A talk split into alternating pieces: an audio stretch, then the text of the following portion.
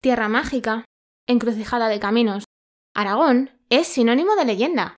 Los ecos de miles de historias todavía resuenan en cada uno de sus rincones. Solo tenéis que prestar atención y dejaros llevar. Bienvenidos y bienvenidas a un nuevo podcast de Aragón, historias y falordias.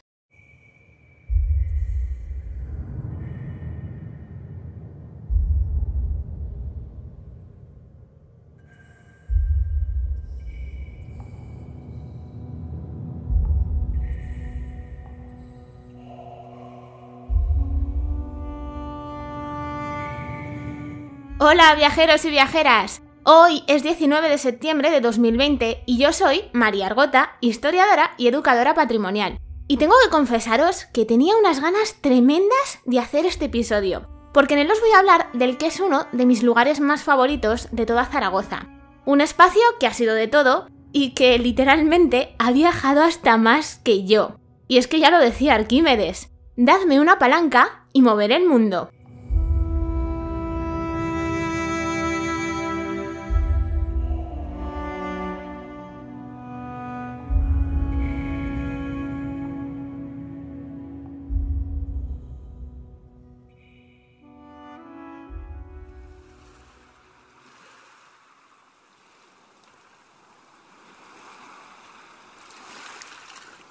Hoy quiero empezar con una pregunta. ¿Habéis escuchado alguna vez hablar de mediano? Si conocéis Aragón y os va el tema de los deportes de aventura, puede que os suene, y si no, pues lo va a hacer a partir de este momento, como un pantano en el que se pueden practicar actividades de tipo buceo o kayak, por deciros algunas. Pero para otras personas, Mediano es un recuerdo muy amargo, porque es el pueblo en el que ellos vivían y del que a finales de los años 60 tienen que huir porque las aguas de ese pantano lo acaban inundando. Y ahora es cuando me decís, un momento, yo he estado en esa comarca y hay un pueblo que se llama Mediano. Y es verdad, porque después de inundar el viejo, se decide construir uno nuevo para que los habitantes puedan seguir viviendo en la zona. Lo que pasa es que muchos de ellos prefieren dejar todo aquello atrás porque, como comprenderéis, era muy doloroso. Independientemente de cómo está el agua a lo largo del año, hay una cosa que todavía podéis ver en pie del pueblo viejo si os acercáis al embalse. La Ronda de Voltaña la llaman una de sus canciones La Dama del Lago, que es un título que a mí personalmente pues me parece precioso, y es la torre de la antigua iglesia. Una de las poquitas construcciones de aquel mediano antiguo que desaparece en los años 60, que por suerte todavía queda en pie. Los más atrevidos se acercan hasta ella buceando, otros lo hacen en kayak. Si lo vuestro, como en mi caso, no son los deportes de aventura, sabed que durante el verano las aguas del pantano bajan tanto que se puede llegar hasta ella andando. Eso sí, si alguna vez lo hacéis, os voy a pedir muchísima precaución, porque como entenderéis, después de tantísimas décadas bajo las aguas, el estado del edificio pues la verdad no es el mejor. De hecho, está tapiado para que no se pueda entrar. Vale, igual ahora os preguntáis, ¿y a qué viene este rollo? Bueno, cuando yo era pequeñita y leí por primera vez la historia de la iglesia de Mediano con esa torre que sobresale de las aguas, mi primera reacción fue pensar, ¿por qué nadie habrá ido a moverla de allí? Y es que seguro que no es la primera vez que habéis escuchado cómo algunos edificios se han movido de sitio para evitar que, como pasó con lo que os acabo de contar en mediano, acaben bajo las aguas de un pantano o se los lleve una carretera por delante. Lo bueno de los podcasts es que puedes viajar donde quieras, cuando quieras y además sin tener que salir de tu casa. Y eso es precisamente lo que voy a hacer yo, que os voy a llevar momentáneamente hasta Egipto.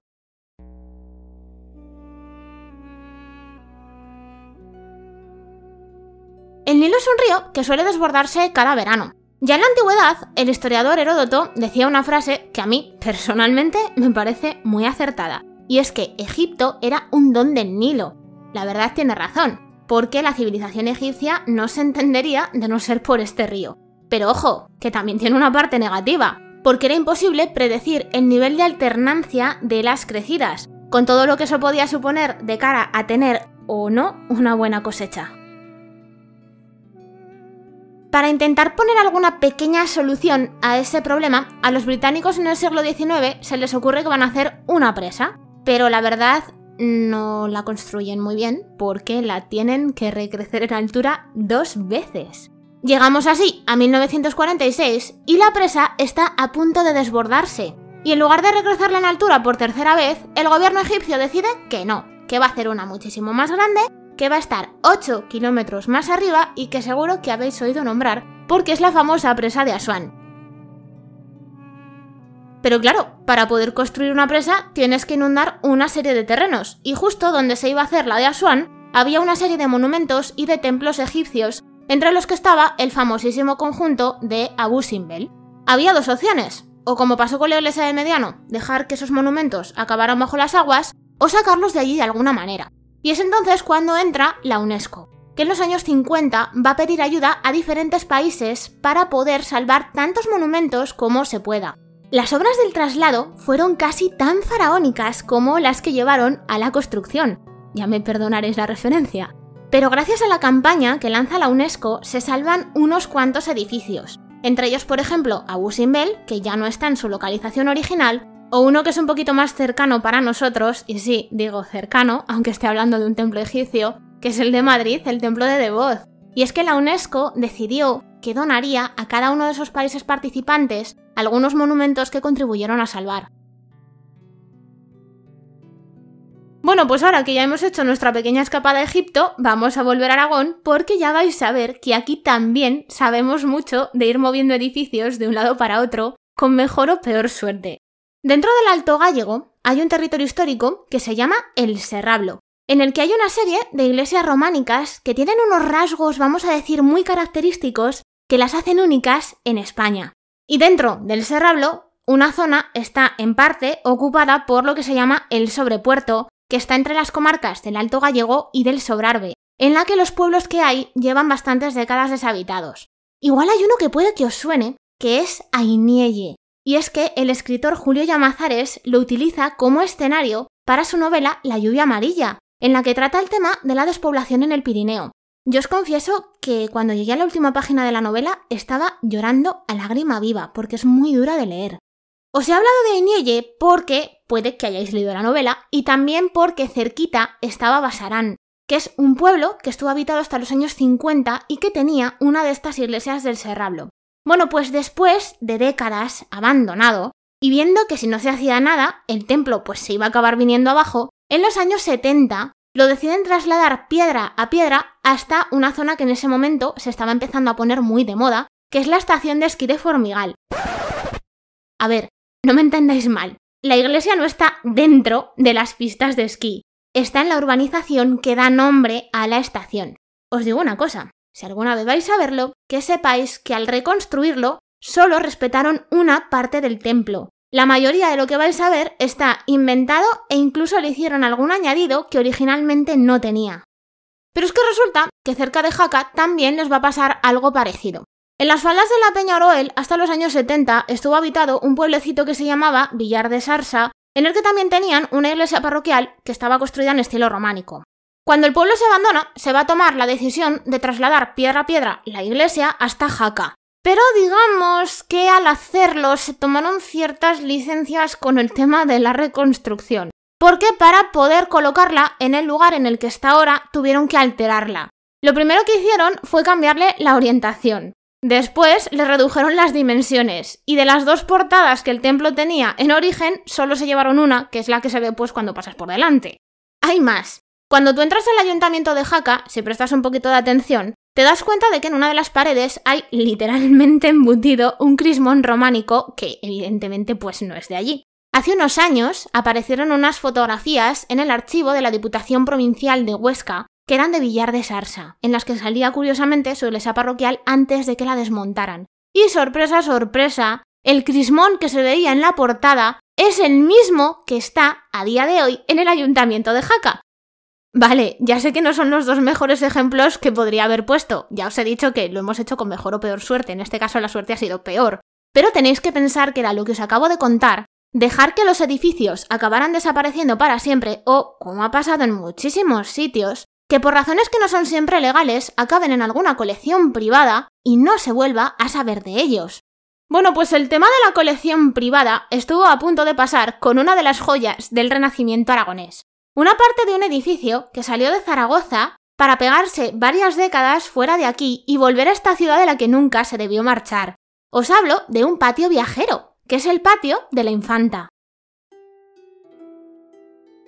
Los orígenes del patio de la infanta están ligados a un nombre que es el de Gabriel Zaporta. No tenemos muy claro cuándo nació, pero sí que lo hizo o bien a finales del siglo XV o a principios del XVI, en una familia judeo-conversa que venía de Monzón y se dedicaba al comercio. De la primera etapa de su vida, pues la verdad los investigadores tampoco es que sepan mucho. Sí que debía tener varios hermanos y estaba con una mujer que se llamaba Jerónima de Albizu, con la que no va a contraer matrimonio, pero sí que le va a dar a dos de sus cinco hijos, a los que curiosamente él va a reconocer. La primera noticia fiable que tenemos de Gabriel Zaporta es del año 1535, y nos dice que andaba por Zaragoza ejerciendo de mercader y de prestamista, gracias a lo que va a conseguir una de las fortunas más grandes de todo el reino de Aragón, Solo para que os hagáis una idea de lo rico que era este señor, va a poder financiar algunas de las campañas de Carlos V, que por cierto le va a recompensar con algo que él quería mucho, que era un título nobiliario. Y es que durante toda su vida, una de las principales cosas que Zaporta va a buscar es que la gente que le rodea se olvide de que tanto él como su propia familia tienen orígenes judíos. Otra cosa que tampoco se tiene muy clara es cuando muere Jerónima de Albizu, pero sí que en el año 1549 va a pasar algo que cambiará su vida y tendrá cierta importancia para la historia del arte aragonés. Y es que se va a casar. Su mujer es Sabina Santángel, que como él también viene de una familia judeo-conversa y es muy rica.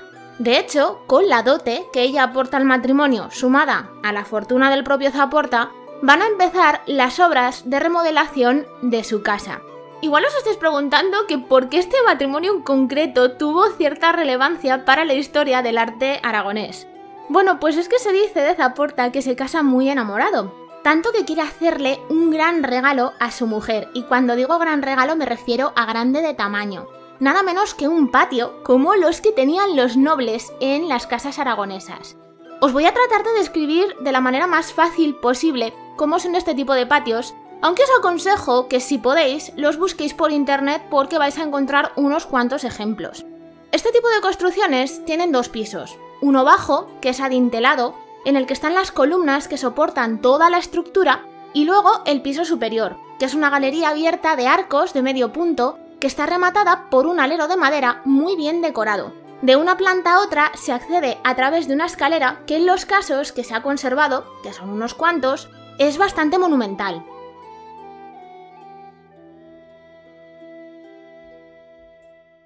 En el caso del patio de la casa Zaporta no hay nada que él dejara al azar, pero nada de nada. De hecho, y a veréis a qué me refiero, dicen los historiadores del arte que se puede leer, y eso es lo que vamos a hacer nosotros. Y vamos a empezar por arriba, por donde está el alero de madera. Si alguna vez visitáis este o cualquier otro patio renacentista aragonés, os aconsejo llevaros unos prismáticos porque suelen tener muchos detalles escondidos. El patio Zaporta tiene en el alero a sus propietarios. Están allí Gabriel Zaporta y Sabina Santángel mirando hacia abajo. Vamos ahora con la primera planta. Allí os vais a encontrar una serie de medallones con hombres esculpidos, que son los que hasta la época de Gabriel Zaporta se consideraban los grandes personajes que habían regido el mundo a lo largo de la historia. Siendo como él era prestamista de Carlos V, decide incluirlo allí, que además os recuerdo que también le había dado un título nobiliario. Él es uno de los más fáciles de reconocer, todo tengo que decirlo, porque lleva una coraza en la que está el águila imperial y además una espada en la que está escrito su nombre en latín, que es Carolus. Junto a él hay otros emperadores, como por ejemplo Carlomagno, o también tenéis reyes como Fernando el Católico, que era aragonés. También vais a encontraros algunas escenas mitológicas y distintos personajes y alegorías, pero no os los voy a describir. Y es que si tuviera que contaros toda la decoración del patio de la Casa Zaporta, necesitaría un podcast de 5 horas mínimo. Nos vamos ahora al friso de la planta baja, en el que hay 24 medallones enfrentados, que en realidad son 12 parejas que se están mirando y que en su momento pues seguramente tendrían nombre y apellidos. Pero con la documentación que nos ha llegado hasta hoy no sabemos quiénes son, aunque sí lo que simbolizan, el honor y los beneficios del matrimonio. Y ya solo nos quedan las columnas que sujetan todo el peso del patio, son ocho y representan los cuerpos celestes que se conocían en la época de Gabriel Zaporta. El Sol, la Luna, Venus, Marte, Saturno, Júpiter y Mercurio. Sí, ya sé que acabo de nombrar siete y he dicho ocho columnas. Lo que pasa es que los historiadores del arte no terminan de tener muy claro qué representa la octava. Para mí esta es la parte más, vamos a decir, curiosa y fascinante de todo el patio, y es que resulta que Zaporta era un grandísimo aficionado a la astrología. De hecho, elige el día de su boda en función de la luna, porque es la que rige el matrimonio y la fecundidad.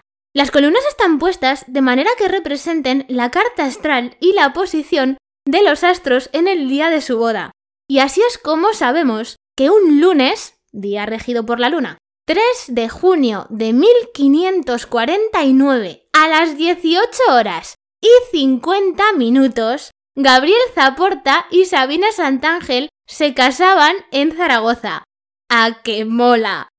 Desde el mismo momento en que se terminan las obras de remodelación, ya os podéis imaginar con todo esto que os acabo de contar, que la casa Zaporta se va a convertir en la envidia de todas esas casas nobles que tenía la Zaragoza del Renacimiento. Y es que, además del patio, que seguramente es la parte más importante de todo el edificio, la portada también era extraordinaria y por dentro parece ser que estaba decorada en estilo mudéjar. Os remarco lo de parece ser por algo que vais a escuchar dentro de poco.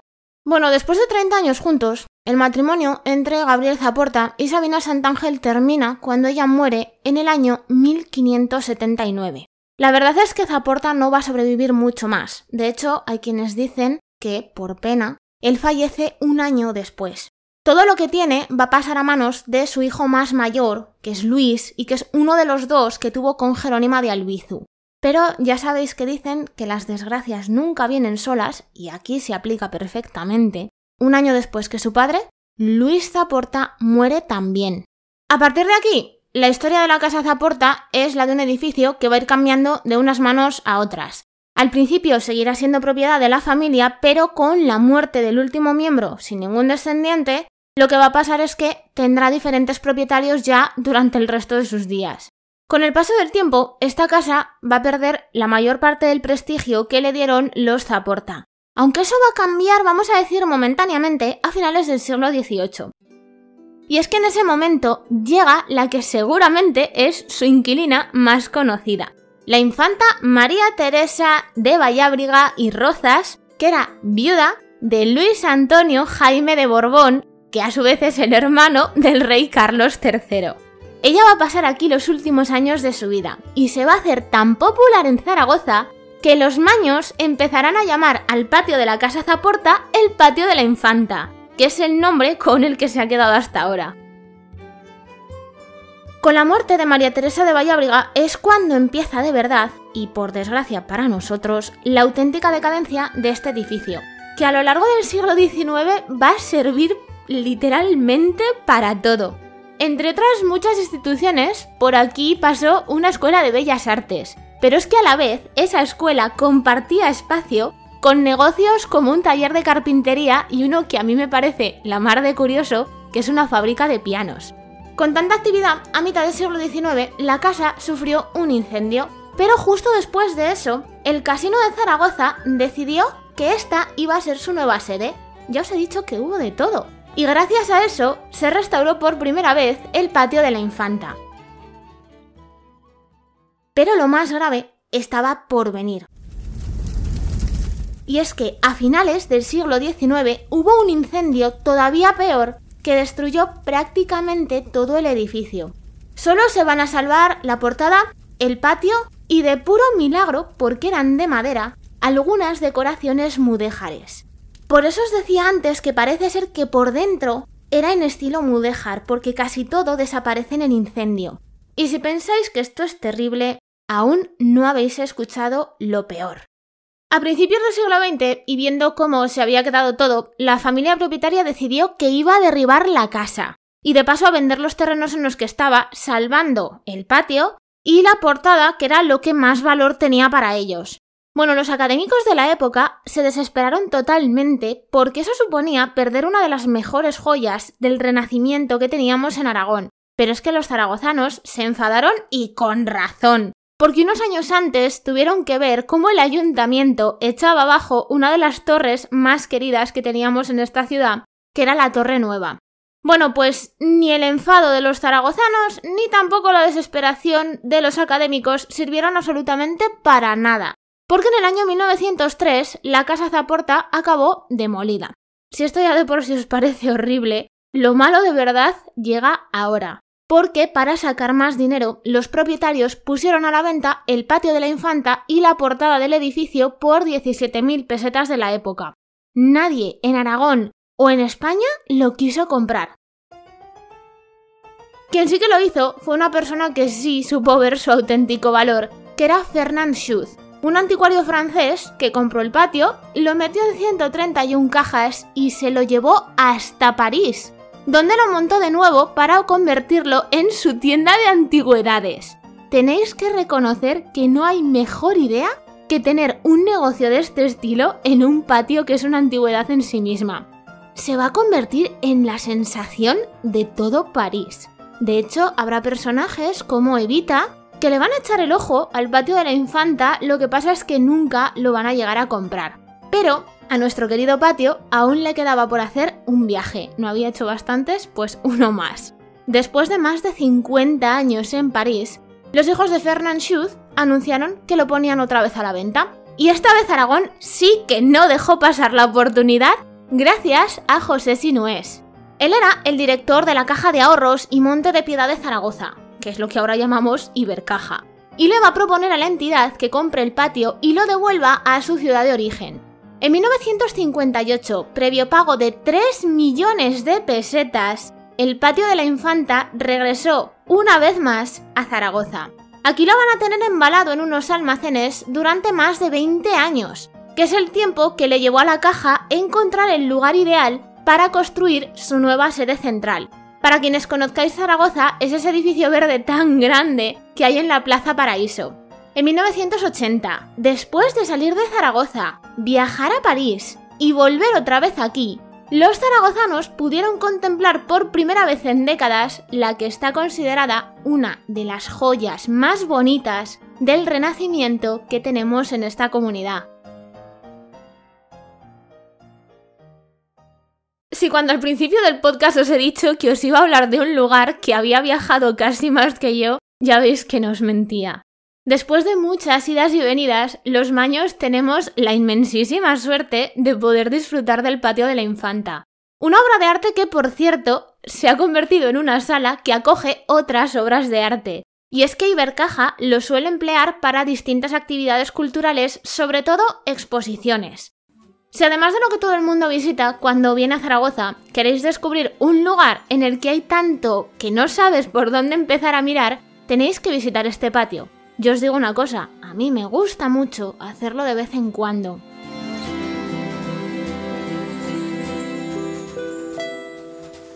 Bueno, yo me despido por hoy, no sin antes agradeceros eternamente que escuchéis este podcast y dejéis comentarios por las redes sociales. Si queréis más información sobre el patio de la infanta, sobre el Renacimiento en Aragón, o tenéis dudas de otros temas, podéis escribir a consultas o contactar a través de los perfiles de Aragón, Historias y Falordias en Facebook e Instagram. Os espero en un par de semanas. Que paséis un día de leyenda.